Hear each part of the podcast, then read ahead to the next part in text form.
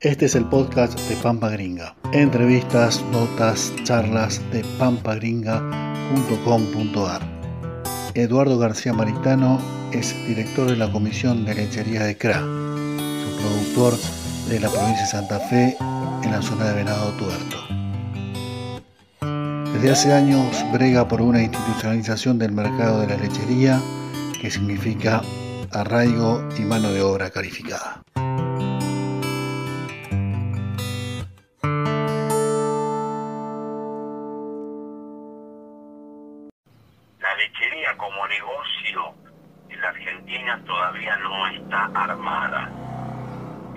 ¿Qué quiero decir con esto? Hay gente que decir, no, bueno, pero se produce leche, se ordeñan las vacas, se hace un queso. Bueno, esa es la cadena de productos. Eso está presente. Hay mucha acción para que el productor sea eficiente, para que la industria sea más eficiente. Pero en la base esto es una economía regional que tiene que funcionar y expandirse porque genera renta. O sea, se gana plata. Hay que tener vergüenza eso. Para que eso ocurra, son fundamentales las reglas de juego comerciales. Sea, tenemos que poder saber qué se vende, qué se compra, quién analiza, qué se paga. O sea, ¿qué me pagas litro o en realidad me pagas los sólidos que están adentro del litro de leche? porque la leche como litro no vale, sino que vale por los sólidos que tiene adentro. Y una vez que vos decís sobre qué me pagás, que son los sólidos, también tenemos que ser capaces de decir por qué me pagás lo que me estás pagando. Esas son reglas de juego comerciales. Muchas de esas pautas ya están dadas en legislación vigente y hay que ponerla en acción y también se han dado en el caso Santa Fe algunas reglamentaciones, decretos reglamentarios a leyes nacionales y provinciales que tendrían que ayudar a armar la estructura comercial de la cadena. Bueno, en eso no se pone la voluntad necesaria y acá todos somos un poco culpables. O sea, el Estado en general, que es el yo hablo del Estado del gobierno, la, la administración legítimamente elegida, en, la, figura del Ejecutivo, es el responsable del cumplimiento de las leyes, es un mandato constitucional. Entonces ahí tiene una función que cumplir. Por otro lado, la industria, que hoy se puede decir está cómoda en esta situación porque la situación actual, esto técnicamente es así, le permite tener la materia prima a costo variable absoluto. Eso quiere decir que yo como industria ajusto el precio de la materia prima como variable de ajuste a mis costos. Si me sube la luz, me sube la mano de obra, me sube los insumos para fabricar este, los productos, bueno, eso me, me quita margen. Entonces, bueno, le bajo el precio de la leche. Pero bueno, pero eso está bien, te van a decir los industriales. Mira, eso no pasa en otros mercados donde los precios atalonan con otra lógica. O sea, pongo un ejemplo. Si eh, aceitera general de esa, por decir una aceitera, se le rompe la extrusadora y aumenta sus costos, no baja el precio de la soja. Porque el precio de la soja no lo puede manejar aceitera general de esa. En el caso de la industria láctea, sí. En función de que si vendo, no vendo, si uso la leche como variable de ajuste. ¿Por qué? Porque no hay regla de juego comercial. Y todo eso genera un ambiente de negocio negativo. ¿Cuál es la tendencia? Bueno, Argentina está estancada desde hace 20 años en la misma producción. Algunos dicen que eso está bien. Lo que no se debe dejar de mirar es que se va achicando el sector paulatinamente y se va concentrando. También no, bueno, pero eso es algo normal, perdón. Solamente se concentran las lecherías que no crecen. Eso, eso es un tema, digamos, eh, para destacar, el tema de la concentración, el tema de, de que, de que, pero por eso, pero muchos hablan de una concentración a nivel mundial también, o sea, de, de grandes mega, megatambos, digamos, en detrimento de los tambos chicos, de los 1500 litros, etcétera, etcétera. Esto es como que se toman, algunos lo toman como algo eh, que es un proceso que se tiene que dar en definitiva.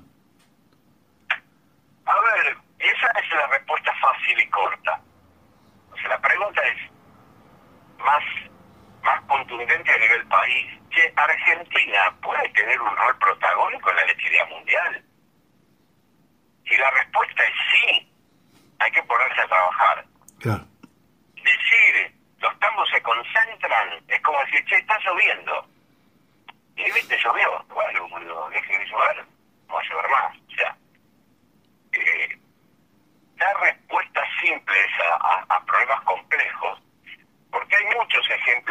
Esto. A ver, Brasil, que es un país que en el mismo tiempo que Argentina se estancó, triplicó su producción y sigue teniendo en promedio sus tambos 19 vacas por tambo. Entonces, si es posible que se con tambos chicos, sí, por supuesto. Nueva Zelanda es el país de mayor impacto en la exportación mundial de lácteos, tiene tambos promedio de 100 hectáreas. Son pastoriles y no son megatambos estabulados. Entonces, es acá donde yo te digo, eh, nos falta armar el negocio, porque acá hay una cuestión fundamental. La cadena láctea no empieza en el campo, entendida como negocio. La cadena láctea entendida como negocio empieza en la demanda, porque la pregunta que yo te hacía antes, che, ¿Argentina puede tener un rol protagónico en los mercados internacionales? Y si yo quiero atender demanda externa, sí. Pero si hacemos lo que estamos haciendo ahora, que es decir, bueno, si sobra leche la exporto para que no me joda el mercado interno, claramente no. Y es acá donde digo que hay que trabajar. O sea, ¿puede Argentina ser un jugador importante en los mercados internacionales? Sí, por supuesto. ¿Por dónde vamos a empezar? ¿En No. En buscar negocio Sí, hoy podemos vender más leche en polvo al mundo, sí. ¿Cómo vamos a entrar al mundo a vender leche en polvo? Y mira, si somos capaces de poner una tonelada de leche en polvo en el mundo, por lo menos 50 dólares más abajo que los competidores mundiales que tenemos, con igual o mejor calidad. Esa es una regla de oro comercial. Entonces, supone que hoy la tonelada de leche en polvo en el mundo vale 3.200 dólares. ¿Podemos este, meter al mundo una tonelada 50 dólares más abajo? Sí, por supuesto. ¿Puede Argentina hacer eso? que empezar de ahí para atrás, ¿entendés? No es que primero tengo que tener la leche y después veo qué hago. Porque yo voy a producir leche como tambero si es negocio. Entonces vos me decís, che, pero si hoy no es negocio, ¿por qué producir leche? Bueno, fíjate lo que pasa con la leche de Argentina. Concentración, achique, volúmenes constantes. es una lechería que no tiene rumbo. Y volvemos a las reglas de juego, porque no es problema que haya tambos grandes y haya tambos chicos, no es cuestión de que los chicos desaparezcan para que queden los grandes. Eh, y ahí las reglas de juego comerciales son fundamentales. Yo te voy a poner un ejemplo en la cadena granaria, que no es lo mismo que la leche, después te voy a explicar por qué, pero sirve como ejemplo si vos sos un productor de 10.000 hectáreas de soja y yo hago 2 hectáreas de soja en la banquina, si la cosecho y la llevamos los dos al mismo día o la vendemos los dos al mismo día, si tenemos la calidad igual, vamos a poner el mismo precio. Entonces, no hay cosa más equitativa que salve a productores de pequeña y gran escala que las reglas del juego comercial. Oye, bueno, pero a mí me cobran más el flete. Ok, porque no es lo mismo transportar dos carretillas de soja que mil camiones. Te van a hacer un descuento en el flete, seguramente. Pero sobre el producto que yo estoy transando, por la misma calidad, voy a tener el mismo precio de referencia. No es que hay un precio obligatorio, ¿no? Tengo el mismo precio de referencia. Y entonces vos ves que hay gente que siembra dos hectáreas de soja banquina y otros siembra cinco mil hectáreas. Si los tambos, como pasan en Brasil, tuvieran señales de precio claras, tendrías tambos de 19 vacas y tendrías tambos de 1500 vacas. Y nadie se pelea por eso. O sea, bueno, es que haya conflicto en la soja porque uno tiene 100 hectáreas y el otro siembra 100. No. Esto es como que vos me digas, si yo tengo un kiosquito, o me obligues a tener un supermercado. Es locura. Hay lugar para el kiosquito y hay lugar para el supermercado. Pero ¿por qué es eso? Porque hay reglas de juego. Porque los costos se ajustan desde los precios. Y si yo no tengo precios, es muy difícil definirlo, los sistemas de producción. Está. No, eh, no sé si quiere terminar la idea. Eh, bueno, y eso es lo que no pasa, digamos dando vueltas sobre. Son distintos aditamentos una misma idea. o sea, sí, cuando yo te digo, la lechería no está armada como negocio, te lo traduzco. Miremos, por ejemplo, los cereales. O sea, los cereales sabes que compras y que vendes, tenés un estándar, tenés precios de referencia para ajustar transacciones y tenés arbitraje que te permite saber si la calidad que te dijeron que tenés es la que tenés y si hay algún incumplimiento en lo pactado comercial, alguien dice quién de las dos partes no cumplió. Eso en los granos es fácil porque es compraventa, en lechería es más complicado porque es suministro. La leche no tiene como instrumento transaccional la compraventa, no es la herramienta adecuada, es el suministro. Dándole una vuelta de tuerca más, que no es menor, ahí se comprueba una posición dominante clara de la industria, porque por ley nacional, Código Alimentario Nacional, el productor no puede vender leche cruda directa al público. Por lo tanto, el único comprador es una industria. Ahora, si el único comprador, que es una industria, te pone las condiciones, dice cómo te pago, cuando te pago y si quiero te pago, eso es posición dominante, porque hoy la industria le ofrece una única alternativa comercial, que es la compra ventoral. Y si no aceptas esa condición, que no es la más adecuada, bueno, entregale la leche a otro.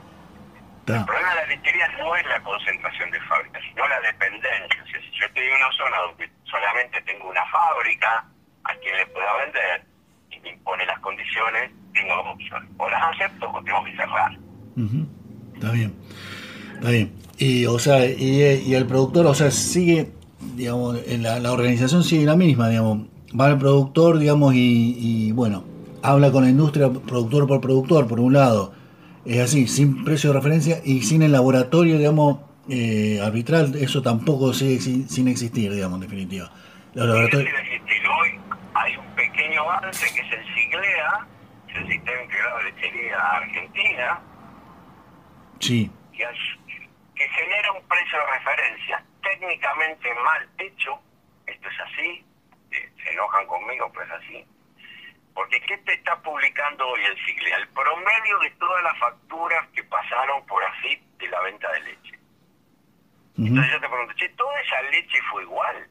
No, es distinta. Bueno, pero hacemos un promedio. Esto es como que Liniers mañana, en vez de darte el precio por categoría, que diga el, el kilo de carne bovina 110 pesos. Claro. pero ahí adentro que hay toro, vaca, ternero. Sí, pero no es lo mismo. Bueno, es todo carne bovina. ¿Te das cuenta? No es lo mismo que vos me digas, ¿qué cuánto vale la gaseosa? ¿Qué gaseosa? No, si es toda agua con azúcar y burbuja. No, pero hay Manao, tiene Coca-Cola, tiene Fanta, de litro, litro y medio, bueno, es todo lo mismo, es gracioso. Y eso se ha hecho a propósito, porque en realidad se puede hacer bien. O sea, ¿qué tiene que hacer el CIGLEA para ponerse en línea con lo que técnicamente tendría que estar bien hecho? Solamente publicar el precio que pagó, se pagó sobre el estándar de leche. Eso lo hace Brasil, lo hace Nueva Zelanda, lo hace Estados Unidos. Las lecherías que progresan publican precios sobre estándar. O sea... Es un avance, ¿qué te dice? Bueno, pero antes no había nada. Ok, pero ¿por qué ahora lo hicimos bien de entrada? Claro. O sea, una leche con tanta grasa, con... Claro. A ver, el estándar es kilo de grasa y kilo de proteína con una determinada calidad higiénico-sanitaria. Eso es saber por qué me vas a pagar. O sea, yo te voy a pagar por sólidos. Ahora, ¿qué precio te pago por sólido? Eso es de precio. Y como la leche es un suministro, no es compra-venta, el suministro determina que el precio tiene dos opciones. O es fijo, determinado, o es determinable. En un país como Argentina, con la inflación que se tiene, es imposible tener precio determinado. Yo no te puedo hacer un contrato de suministro por un año y decirte te voy a vender la leche a 20 pesos. No, no, imposible. Y los alquileres tienen valor fijo. Entonces, ¿a qué tenés que ir? A la otra opción que te da la ley, que es el precio determinable. Y el precio determinable es lo más justo, porque no lo pone ni el comprador ni el vendedor. Esa, esa ecuación de determinación de precio se pacta entre comprador y vendedor. Y da lo que da cada mes, en base a las variables que se aceptaron. Y la aceptan los dos, si sube, sube, si baja, baja. Bien, bien, bien, bien. Eh... claro decimos esto es obligatorio para todo. A ver, no puede ser hoy por hoy la compra-venta oral la única opción que tenga un productor. Nosotros decimos desde claro, aquellos que se sientan cómodos con esto, que están contentos, que les va bien, listo. Pero aquellos que quieran tener una relación comercial más coordinada y a las industrias les sirve tener contratos de suministro, que los puedan hacer, que quede habilitado. Hoy eso no está. Por más que te dice, bueno, si no lo haces porque no querés. No, no, no. En los términos que dice la ley que debe ser un contrato suministro, no, que lo acepta el Está claro. Bien. Eh, estaba, me estaba acordando de, lo que fue el acta de San Francisco, digamos, de hace ya veintipico de años, digamos, mucho que mucho no, no, no, no se avanzó, yo decía el 2018, pero mucho no se avanzó desde allá, desde el 99 más o menos, en 2000.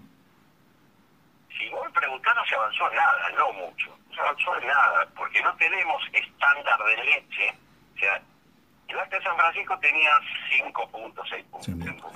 Uno, definir una leche estándar, que esto es como decir qué es trigo, qué es soja, qué es un novillo. Eso es un estándar. Si vos no tenés un estándar, no podés comparar precios, porque, volvemos a lo que decía antes, yo compré una coca, ah, yo compré una falta, ¿qué precio pagaste? No es comparable. Solamente se puede comparar cosas iguales. Y en el caso, volvemos a lo que decía al principio, armar esto como negocio significa saber porque sobre qué hacemos la transacción, sea compra-venta o sea suministro.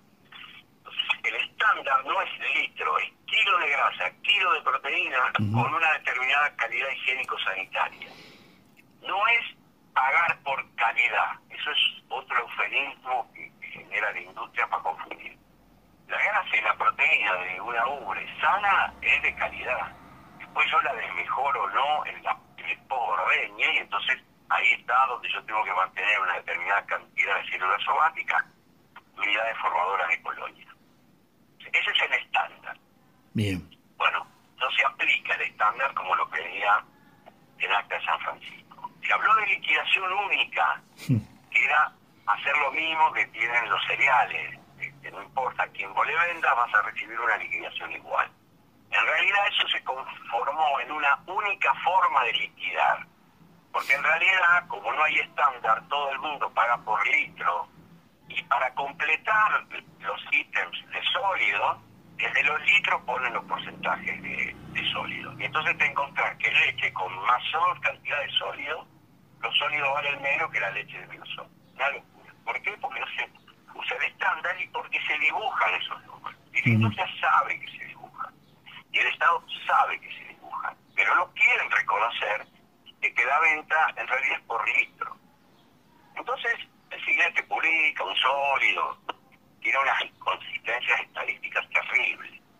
Y ahí vuelvo a lo que decía, la culpa de todo. Sí, los productores, eh, bueno, no teníamos nada, ahora con esto por lo menos, ahora más o menos sabemos. Bueno, si te conforma el más o menos, Ahora, la consecuencia de esto es una necesidad que no crece, porque en ese marco es muy difícil que vos consigas un inversor externo al sector que venga a poner medio millón de dólares para armar un campo de 200 vacas.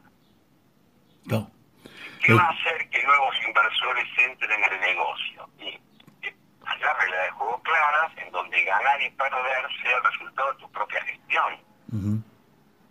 No. Que, ah, bueno, yo juntamos porque me gustan las vacas. Bueno, si lo haces por hobby, está fenómeno.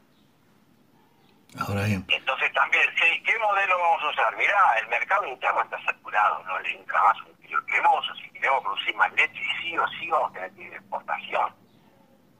¿Puede pagar la exportación sistemas de producción estabulados que requieren 5 mil dólares de inversión por vaca? No, no lo paga.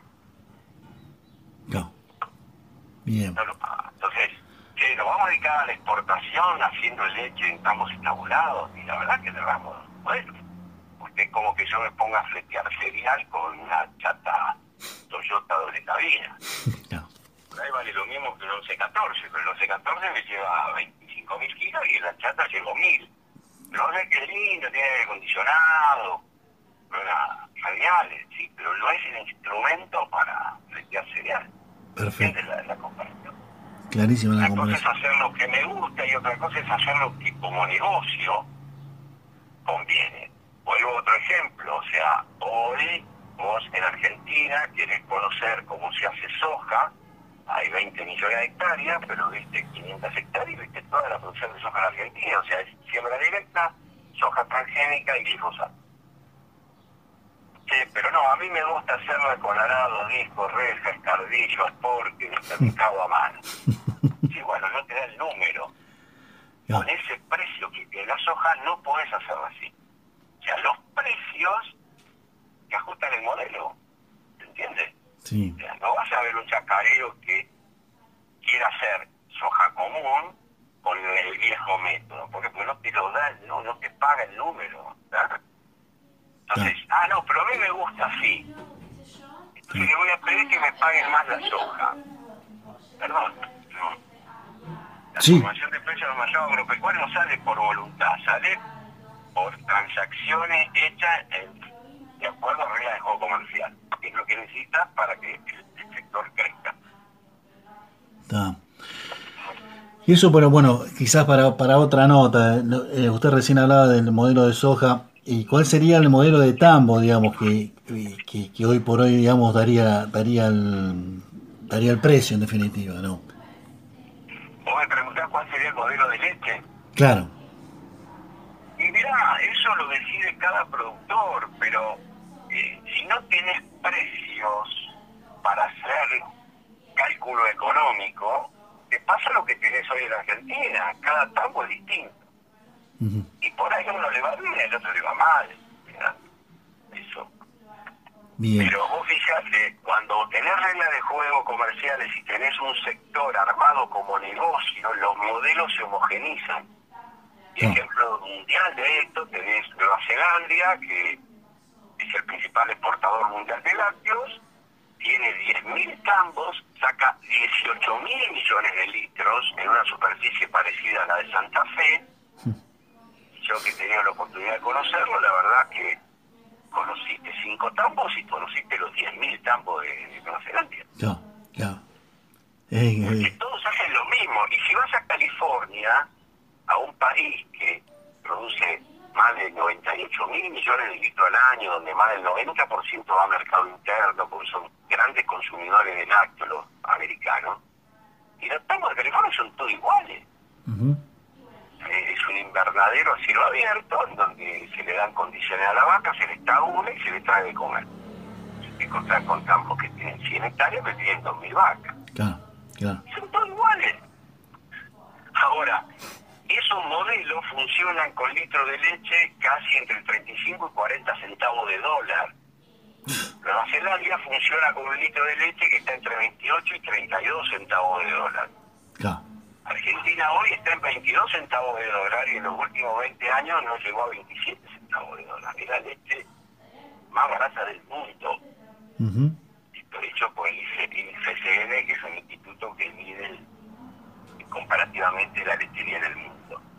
O sea, vos decís, che, podés hacer leche eh, en sistemas tabulados, digamos, eh, con esos precios, y en el mundo no hace leche tabulada con esos precios. claro, claro. Ah, pero a mí me va bien, perfecto, usted para adelante, pero eso es tratar de hacer de lo individual lo general. Yo, lo que estamos tratando de hablar es de la lechería en general. ujú. ¿Estamos de acuerdo? Clarísimo. Eh, con, todos estos datos, digamos, y bueno, siempre al comienzo de año uno tiene cierta esperanza, digamos, en definitiva. Eh, ¿Se va a poder, se, va para la homogenización, se continúa con este tema, eh, con, lo mismo? ¿Cómo, cómo vislumbra el 2021, eh, García? Mira, nosotros como CRA y CARFE en esto estamos empeñados hace mucho tiempo. Seguimos insistiendo y creemos que la cosa pasa por ahí. Indistintamente que a uno individualmente como tambero le vaya mejor o peor, ¿me entendés? O sea, lo que interesa es la tendencia. Como decía uno, este, la última fábrica de diligencias que se cerró fue la más eficiente. Por más que tenga ¿cierto? Una, una fábrica de diligencia excelente, eficiente, no te compra nadie. nadie. No. Entonces, el desafío sigue estando porque Argentina claramente si quiere generar arraigo, mano de obra, empleo de calidad, el sector lechero tiene mucho para aportar, pero hay que trabajar.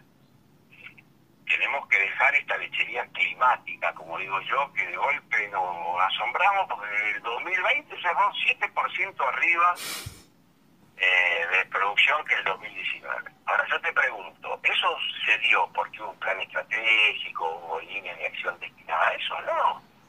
Y es muy probable que el año que viene nos caigamos en producción. ¿Por qué? Y porque la relación grano-leche es horrible, porque la van a poder aguantar únicamente los tambos que tienen grano propio.